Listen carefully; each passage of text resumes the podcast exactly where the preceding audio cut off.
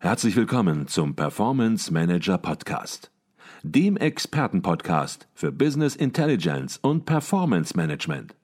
Inspirationen, Know-how und Impulse für Controller und CFOs, die noch erfolgreicher sein wollen. Ihr heutiger Gastgeber Peter Blum.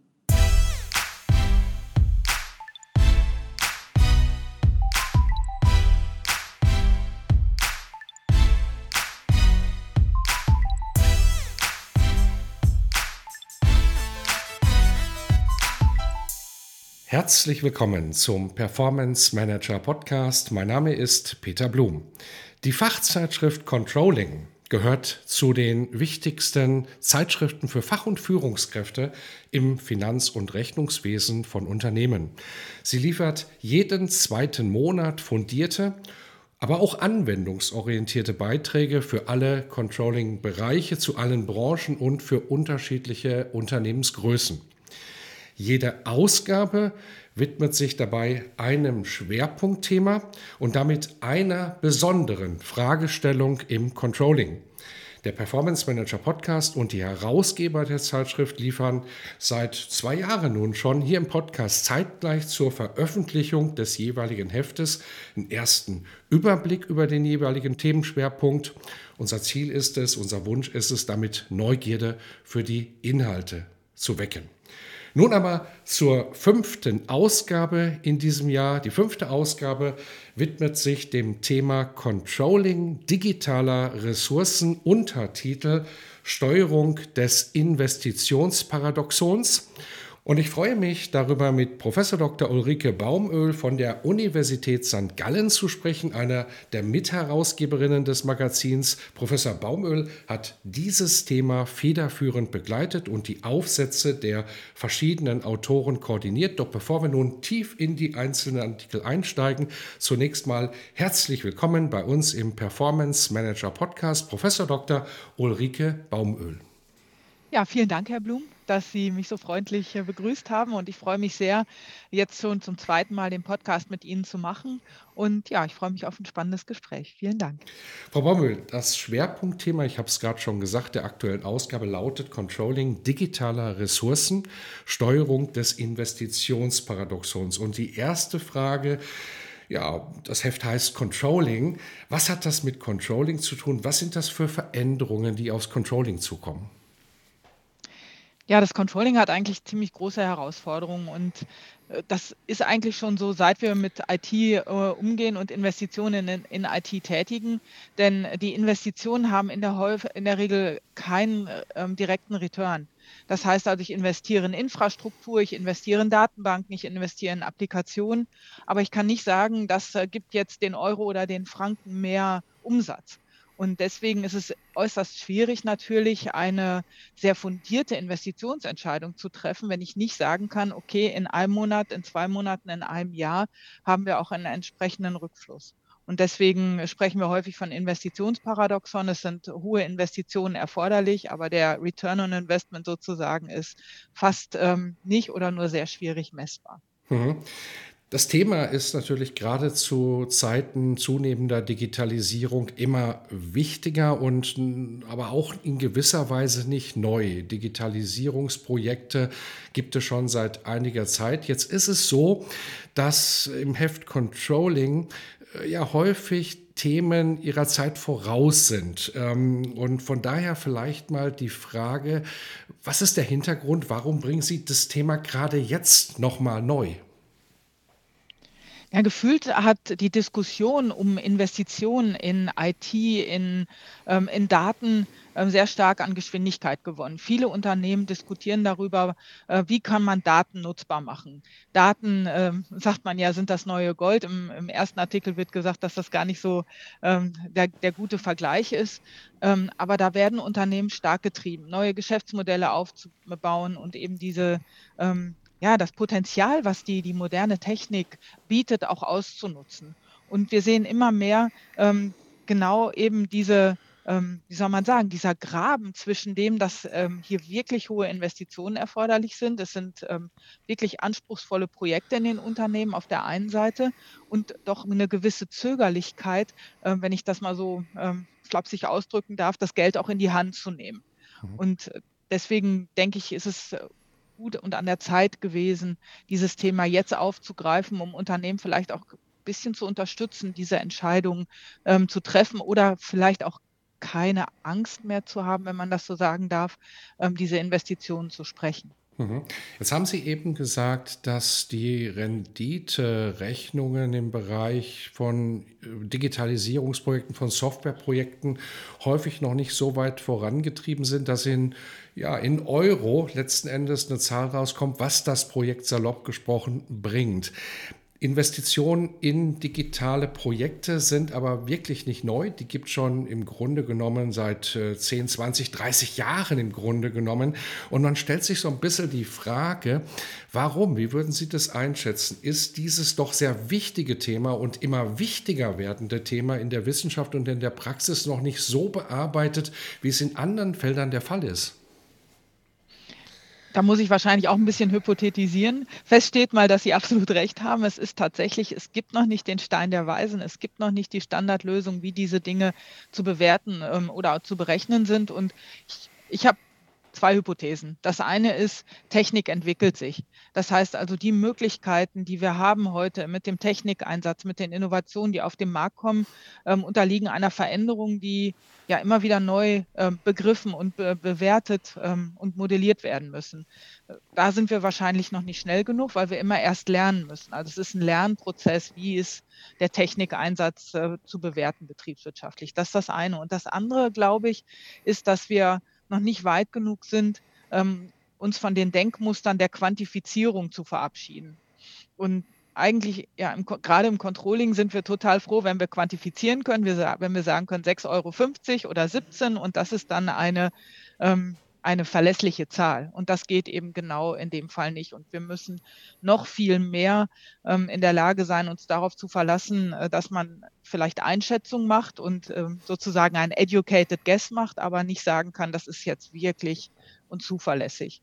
Und vielleicht muss man da mehr eine Mentalität entwickeln, die so in Richtung Startup geht. Da wissen wir eben auch nicht, wenn heute in ein Startup investiert wird, ist dieser Startup morgen noch erfolgreich. Und das ist vielleicht so eine kleine Parallele. Mhm, okay. Wer jetzt noch nie in Investitionsrechnungen für digitale Projekte, für Softwareprojekte hm, beteiligt war, der wird sich nun vielleicht fragen, ja, warum ist denn das nicht exakt möglich? Wo ist denn die Schwierigkeit? Was sind das für Herausforderungen, die hier eine Rolle spielen bei der Bewertung digitaler Investitionen? Und ja, vielleicht gehen wir dann auch sogar noch ein Stückchen weiter. Gibt es denn schon erste Lösungsansätze für diese Herausforderungen? Ich glaube, die größte Schwierigkeit liegt darin, dass die ähm, Investition in Technik oder in IT, um es ähm, präzise zu sagen, nie direkt eben dem Output zugeordnet werden kann. Wenn ich ähm, zum Beispiel Verträge schneller erstellen kann, dann vermute ich, dass die Time to Market mit meinen Verträgen besser ist. Wenn ich schneller Produkte entwickeln kann, vermute ich, dass die Time to Market besser ist. Aber es können so viele andere Einflussfaktoren da mitwirken. Ich habe Menschen, die ähm, möglicherweise effizienter arbeiten. Ich habe andere Strukturen, die das Ganze besser machen. Das heißt also, der direkte Beitrag von IT und Investitionen in IT, der ist eben nicht äh, genau abschätzbar. Mhm. Und das ist, denke ich, die größte Schwierigkeit. Und das, was ich gerade schon angedeutet habe, das sind vielleicht die ersten Lösungsansätze. Das heißt, ich kann zwar schon quantifizieren, ich kann Anschaffungskosten, ich kann Projektkosten beispielsweise erfassen. Da bin ich ähm, auf der schönen Seite sozusagen. Ähm, und auf der unsichereren Seite kann ich eben sagen, ja, ich vermute eben, dass ich einen Einfluss auf die Time to Market habe. Ich vermute, dass ich einen Einfluss auf Durchlaufzeiten habe. Ähm, und das ist dann, das muss ich dann eben, wie gesagt, ähm, so fundiert und zuverlässig wie möglich schätzen, aber ich kann es eben nicht ähm, genau sagen. Mhm. Gehen wir direkt in den ersten Artikel rein, gehen wir direkt ins Heft ein, wie wir das immer machen. Und der erste Artikel ist sehr spannend, weil er einen systematischen Überblick über die datengetriebene Unternehmenssteuerung durch Datenbewertung gibt. Und eine spannende Aussage der Autoren, die ist, dass sich die Unternehmen dem Wert ihrer Daten bewusst werden sollten, um effektiv zu steuern. Wenn man sowas hört, dann denkt man, Mensch, ist denn das nicht immer schon heute der Fall? Oder vielleicht anders gefragt, wo liegen denn die Ursachen dafür und warum werden datengetriebene Werttreiber oft nicht genug beachtet? Ja, dass, äh, Daten Wert haben und dass mit Daten heute auch Wertschöpfung gestaltet werden kann, ist wahrscheinlich unbestritten. Die Problematik ist, dass Daten an sich, und das finde ich auch wichtigen wichtige Aussage in dem Beitrag, eigentlich als Rohstoff per se keinen Wert haben.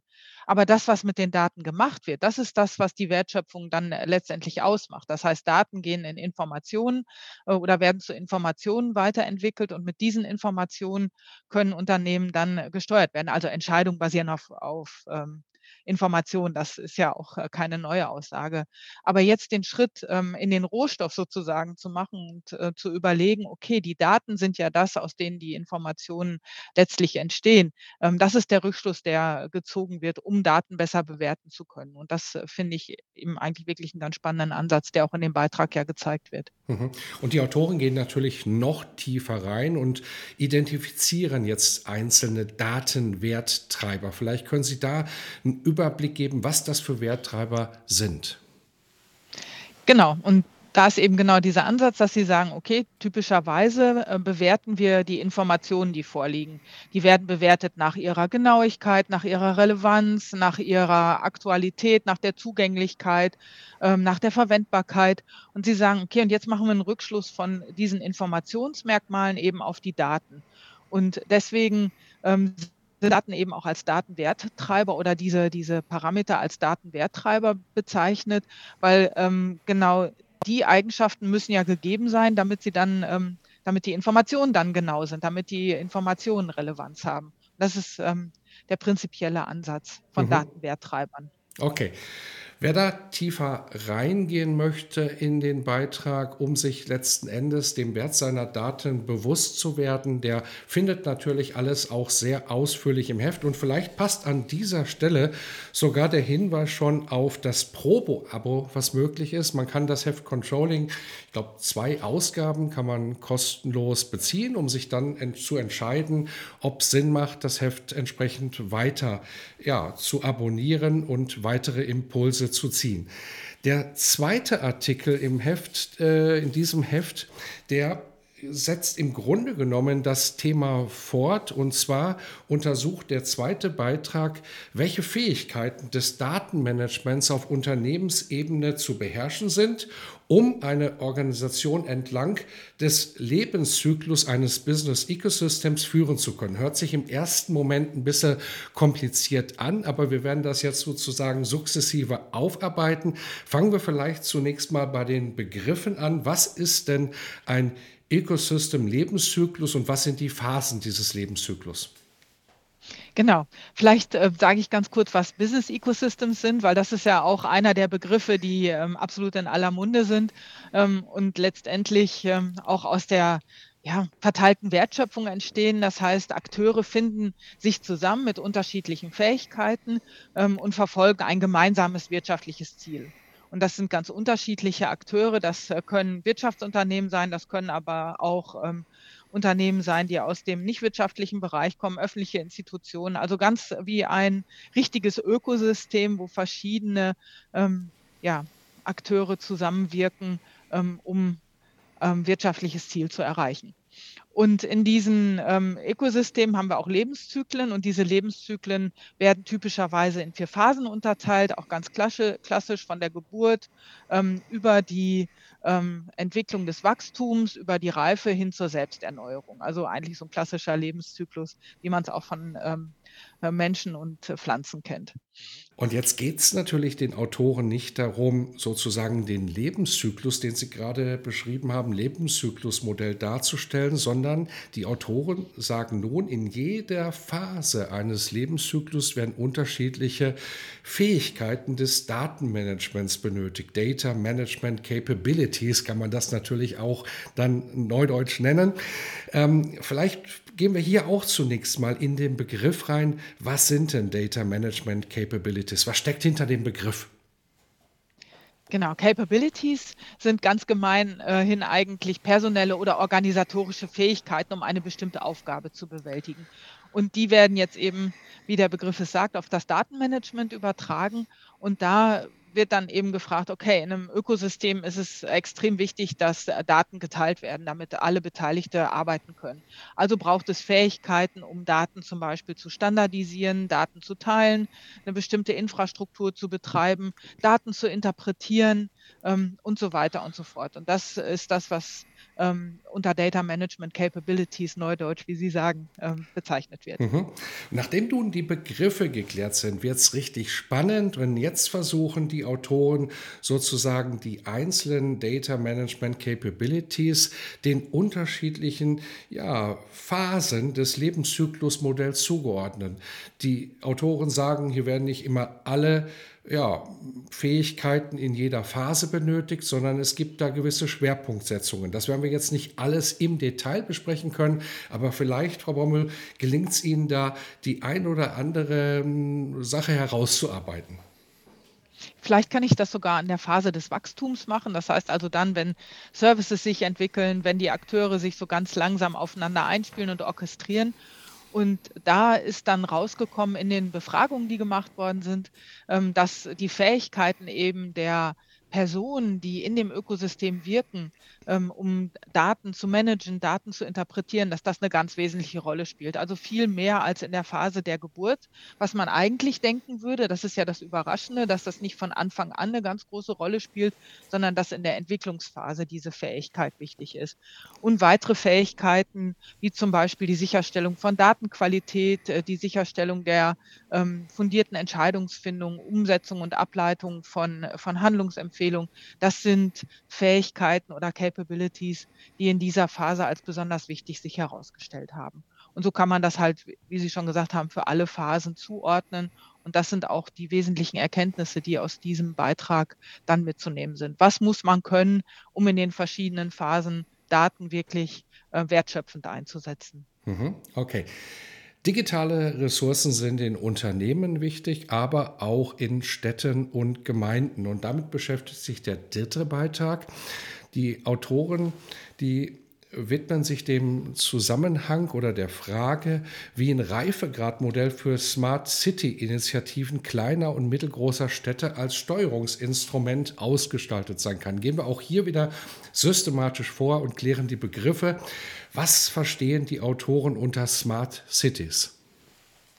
Ja, das fand ich auch super spannend, weil Smart City, da würde man ja erst denken, okay, das sind halt ähm, Städte, die im Wesentlichen ähm, Applikationen einsetzen oder ähm, öffentliche Services äh, durch IT unterstützen.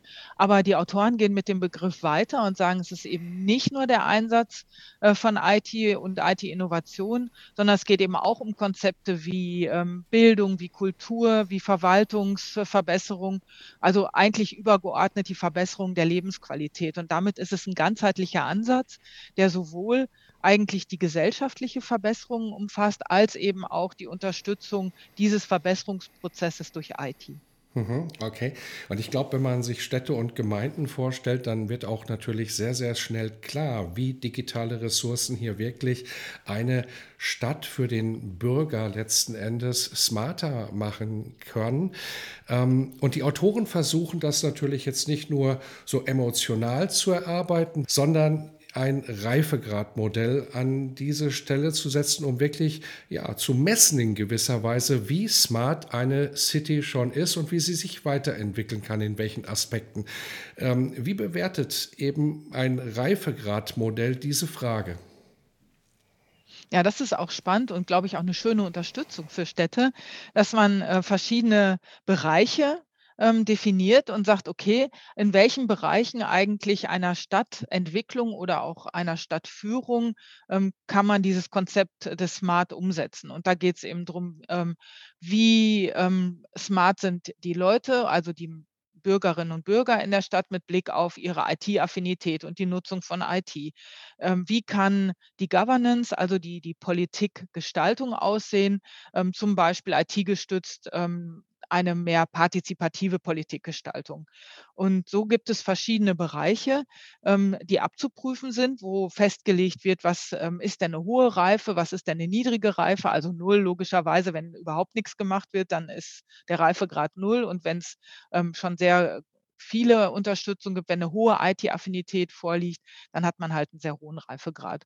Und so haben dann die Autoren diese einerseits Stufen entwickelt, wie diese Stufen auf, ausgestaltet sind und haben das eben auch ähm, an der Stadt Bad Hersfeld ausprobiert und haben ein ähm, eine Einschätzung gemacht, wo Bad Hersfeld schon super ist und wo Bad Hersfeld sich ein bisschen besser entwickeln könnte. Mhm, okay. Kommen wir zum vierten Beitrag. Das Heft ist diesmal sehr breit aufgestellt, was die Branchen angeht, denn jetzt geht es schon wieder in einen neuen Bereich rein, in den Banking-Bereich, Vermögensverwaltungsbereich und Impulse für diesen Bereich werden gesetzt. Und der vierte Beitrag greift die Möglichkeiten einer Steuerung digitaler Assets aus Sicht einer Vermögensverwaltung auf und schlägt einen ganz konkreten Ansatz für geeignete Client-Onboarding-Aktivitäten vor. Jetzt werden manche wieder sagen, Mensch, worum geht es? Deswegen gehen wir auch hier wieder systematisch vor. Was sind denn überhaupt digitale Assets in diesem Zusammenhang und wo liegen für Vermögensverwalter die besonderen Herausforderungen? Ja, genau. Gerade im Bereich der Vermögensverwaltung äh, stellen sich wirklich besondere Herausforderungen, weil es heute eben Assets gibt, die ähm, nicht mehr physisch sind. Also ich weiß nicht, ob Sie das ähm, auch schon gehört haben, ähm, wenn man ähm, zum Beispiel Anteile an Kunstwerken ähm, erwirbt oder an, an der Jacke von James Dean, dann ist das ein Vermögensgegenstand, der ist virtuell, das ist ein Non-Functional Token. Und diese Tokens äh, sind genau das, äh, worum es geht bei den Digital Assets. Da habe ich äh, eben entweder Beteiligungen an physischen Produkten, ich habe Cryptocurrencies, also Kryptowährungen, das ist das, was wir am meisten hören, oder ich habe eben Zugangsrechte beispielsweise zu bestimmten Applikationen. Das alles sind Vermögensgegenstände. Und die können ja auch ähm, Vermögensverwaltern zugeführt werden, damit sie die eben ähm, aufbewahren oder aber damit investieren. Und dann ähm, kommen genau eigentlich die gleichen Herausforderungen wie bei physischen Währungen oder physischen Vermögensgegenständen. Ähm, auf keinen Fall soll Geld gewaschen werden, auf keinen Fall soll äh, Terrorismus finanziert werden. Auf jeden Fall sollte der Vertragspartner bekannt sein. Es sollte ein Vertragspartner mit einem guten Leumund sein. Und das muss eine Vermögensverwaltung natürlich auch für die digitalen Assets, also diese Tokens sicherstellen. Und das ist deutlich komplizierter ähm, als bei den physischen Vermögensgegenständen. Und äh, das ist genau die große Herausforderung. Mhm. Und für viele Vermögensverwalter sicherlich auch in gewisser Weise Neuland, weil hier eine ganze Masse auf Vermögensverwalter zukommt, wo man sich fragt, ja Mensch, wie bewerte ich denn das? Wie steuere ich denn das überhaupt?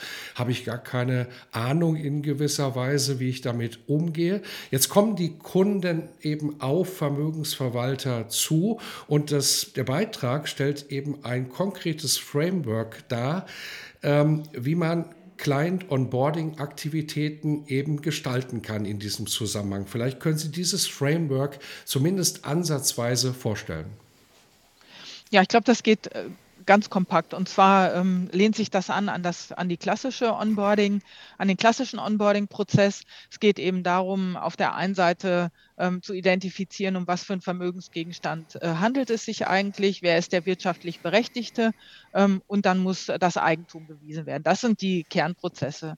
Und die Besonderheiten sind dann die rechtlichen Regelungen, die da eingehen, ähm, die Dokumente, die erbracht werden müssen und eben die Forensik. Und die Forensik ist das Spannende, weil da kann ähm, eben ähm, in der Blockchain relativ weit zurückgesprungen werden und geschaut werden, ist dieses Asset irgendwann schon mal in kriminellen Aktivitäten verwendet worden oder nicht. Und das ist eigentlich einer der zentralen Punkte. Also diese forensische Aufarbeitung des äh, Prozesses, wie ist dieses Asset entstanden, wo ist das Asset schon mal eingesetzt worden und ist es in dem Sinne ähm, ein, ein sauberes Asset, das eben keine ähm, Geldwäscheaktivitäten damit verbunden werden können. Mhm, okay, jetzt habe ich eben den Begriff Neuland für Vermögensverwalter geprägt. Ähm, wie ist der Stand der Umsetzung in der Praxis? Ähm, ist man da schon relativ weit? Wie bewerten das die Autoren und was sind das für Schritte, die möglicherweise noch komplett unbearbeitet sind? Also ich glaube, ganz komplett unbearbeitet ähm, ist das Feld noch nicht, einfach aus der Erfordernis heraus, dass es Lösungen geben muss. Aber die Autoren äh, diskutieren natürlich äh, darüber, okay, jetzt äh, gibt es ein Framework, ähm, das schon ganz gut funktioniert, aber im Bereich der rechtlichen Regelung gibt es vielleicht noch Lücken. Und es ist ein Lernprozess und ein Entwicklungsprozess, weil es gibt immer neue Tokens. Wir hätten vor drei Jahren vermute ich jetzt mal, noch nicht darüber gesprochen, dass wir an James Deans Jacke einzelne äh, Beteiligungen erwerben können. So, das ist jetzt also, das sind vielleicht ist eine neue Art von Vermögensgegenstand. Kryptowährung, es gibt, ich weiß nicht, im äh, Beitrag wird es gesagt, es gibt eine unfassbare Zahl Kryptowährungen, aber nur ein kleiner Teil ist sozusagen ähm, wirklich handelbar, also seriös handelbar. Also es, die Entwicklung ist schnell und der Lernprozess äh, muss das Ganze begleiten und die rechtlichen Regelungen müssen das begleiten. Und ich glaube, das ist, ist so ein bisschen die Herausforderung, dass, dass man da Schritt hält, ähm, um auch die rechtlichen Anforderungen erfüllen zu können. Mhm. Okay.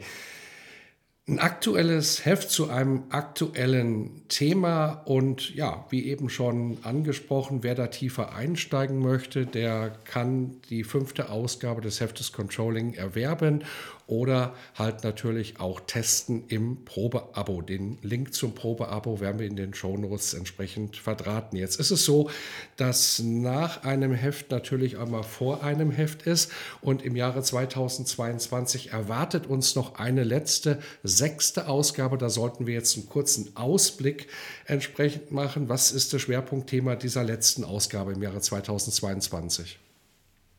Genau, ein ganz anderes Thema, aber mindestens ähm, so aktuell und spannend äh, wie die digitalen Ressourcen. Da geht es ums Beteiligungscontrolling und im Wesentlichen eben darum, wie managt man die Risiken ähm, in Beteiligung, bei Beteiligung und wie werden, wie wird eigentlich, und da geht es ja um Mergers und Acquisitions im Wesentlichen, wie werden Wertsteigerungspotenziale erschlossen ähm, und, und realisiert. Das ist ja eine der großen Herausforderungen. Da gibt es immer Visionen, was äh, ein, ein Merger bringen kann, eine Acquisition bringen kann. Aber wie bringt man das Ganze dann wirklich auch zum Leben? Und, und das macht dieses Heft, glaube ich, recht schön deutlich mit den Beiträgen. Mhm. Sicherlich auch ein ganz, ganz spannendes Thema und im Prinzip schließt es natürlich auch thematisch an an die fünfte Ausgabe, weil heutzutage werden digitale Geschäftsmodelle natürlich immer wichtiger und ja, wenn digitale Modelle bewertet werden sollen, dann sieht es hier natürlich schon wieder ein bisschen schwieriger aus. Da stehen keine Maschinen, da sind keine Produkte, sondern das Geschäftsmodell ist eben gänzlich anders und das in einem Merger zu bewerten bewerten und dann entsprechend auch die Aufgaben, die in einem Merger entsprechend stattfinden, zu bewältigen. Das ist sicherlich ein Thema, wo es auch eine ganze Menge Aufarbeitungsbedarf für die Zukunft noch gibt, aber auch dankenswerterweise schon erste Ansätze. Das war Professor Dr. Ulrike Baumöl von der Universität St. Gallen. Wir haben über die fünfte Ausgabe des Heftes Controlling gesprochen mit dem Thema Controlling digitaler Ressourcen, Untertitel Steuerung des Investitionsparadoxons. Herzlichen Dank für Ihren Beitrag. Und ich danke Ihnen für die Zeit und die Aufmerksamkeit.